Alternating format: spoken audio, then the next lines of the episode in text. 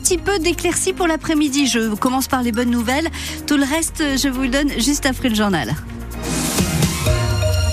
Eh oui, c'était donc un match nul rageant hier soir à Bonal. Et eh oui, après le Red Star début du mois, Sochaux une nouvelle fois rattrapé en fin de match par une équipe du haut tableau de National.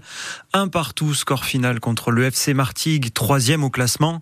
Le FCSM a bien cru tenir une victoire rassurante jusqu'au but égalisateur des Provençaux à la 85e minute.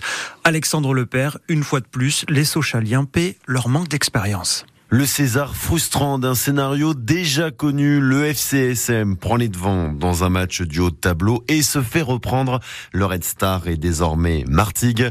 Nouveau sentiment mitigé du socialien Diego Michel. Beaucoup de déception, hein, comme tout le monde, je pense. Euh, on se l'est dit dans les vestiaires, euh, c'est question de mental. Hein. Quand tu arrives en fin de match, c'est le mental qui joue. Je pense que voilà, on a plutôt fait un bon match. Il nous manque juste euh, ces deux points en plus qui nous fait mal. Quoi. Le milieu offensif, victime d'une poussette sur une contre-attaque, pas de faute ni de carton rouge. L'entraîneur du FCSM, Oswald de Tanchot, ne s'est pas caché pour autant derrière l'arbitre. Non, non, non, l'arbitre n'a pas influé. L'arbitre a fait son match, il s'auto-évaluera. L'adversaire euh, a fait valoir son métier. Voilà ce que nous n'a pas. C'est une équipe qui a beaucoup euh, truqué, beaucoup pleuré, mais nous on est trop, parfois trop bien élevé. On relève les adversaires. On est parfois un peu trop gentil garçon euh, contre ce genre d'équipe. Un manque de vis qui coûte déjà beaucoup de points, comme le rappelle aussi le technicien jaune et bleu. Parce qu'en gérant mieux ces, ces derniers instants de match, on aurait pu à domicile faire tomber le premier et le troisième en peu de temps pour être concentré jusqu'à la fin. Ce sont des matchs que l'on doit emporter parce que le scénario nous était favorable et on était devant au score. Mais ce nouveau match nul creuse un peu plus le fossé entre le FCSM et les deux premières places du classement. Les jaunes et bleus toujours sixième, mais Niort, actuel second du championnat, à 11 points. Donc euh, Niort qui est second. Le prochain, euh, la prochaine rencontre pour les Sochaliens, c'est mardi, un match en retard contre Orléans. Elles ont réussi un exploit historique en battant hier soir l'Allemagne 2 à 1 en Ligue des Nations. L'équipe de France féminine de football est pour la première fois de son histoire en finale d'une compétition officielle. Elles affronteront mercredi les championnes du monde espagnol avec l'espoir d'un premier titre avant les Jeux Olympiques.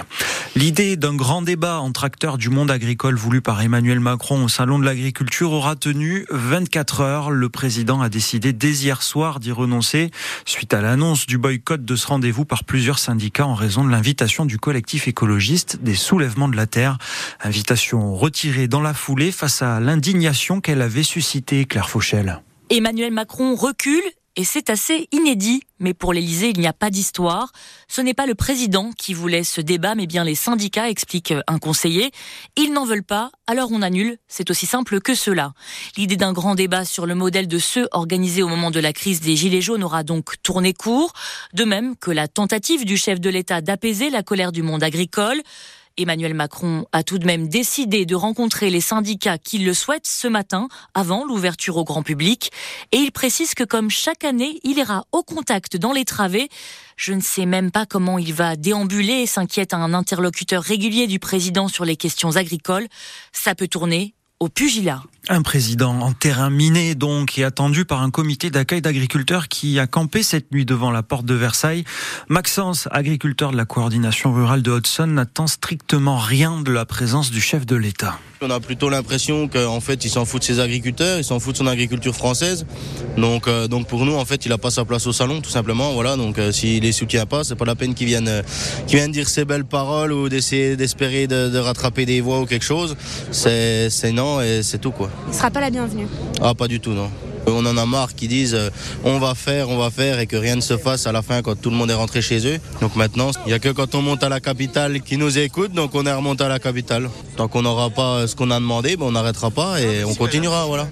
Et l'ouverture du salon de l'agriculture au grand public, c'est à 9h. Un incendie a ravagé le toit d'une maison cette nuit près de Mèche. À Mancenant-Liserne, le feu qui a pris dans les combles vers minuit et demi n'a pas fait de victimes, mais la toiture est très endommagée. Les pompiers ont pu préserver le reste de l'habitation. Le propriétaire va être relogé dans sa famille. hier, peu après, hier après-midi, peu après 14h, un homme de 49 ans s'est gravement blessé en coupant un arbre.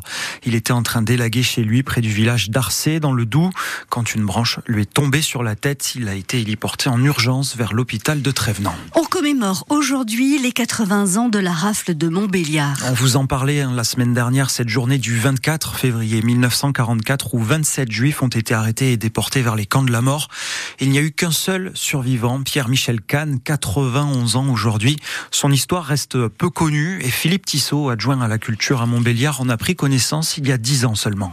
Et c'est quelque chose que j'ai découvert à travers la lecture du petit livre qui a été écrit par son épouse, écrivain nationalement connu pour la jeunesse, qui a pu recueillir euh, le petit journal de son mari de l'époque, hein, parce que même à 11 ans, il avait à cœur de rédiger son petit journal, de partager ses états d'âme dans l'attente, la pensée de ses parents qu'il qui espérait retrouver très vite, puisque la question du livre, c'est euh, papa, maman, est-ce qu'on aura une auto?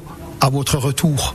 Donc voilà, on était vraiment dans, dans, dans l'état d'esprit d'un enfant qui s'imaginait jamais que ses parents pourraient être exterminés, surtout en 1944, alors qu'on était quasiment à la fin de la guerre mmh. et qu'on ne pouvait pas imaginer que, que, des gens puissent encore être euh, emmenés, déportés, exterminés à cette date. Et une cérémonie en commémoration des 80 ans de la rave de Montbéliard en présence de Michel Kahn se déroule à 10h45, square du souvenir à Montbéliard.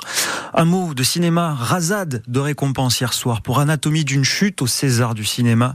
Six prix, dont meilleur film, meilleure actrice et surtout meilleure réalisatrice. Justine Trier est seulement la deuxième femme en près de 50 ans d'histoire des Césars à être récompensée. Autre symbole fort de la soirée, le discours de Judith Godrèche, l'actrice rêvant d'une révolution en pleine vague de de la parole dans le cinéma français. Le palmarès des Césars en complet est à retrouver sur francebleu.fr.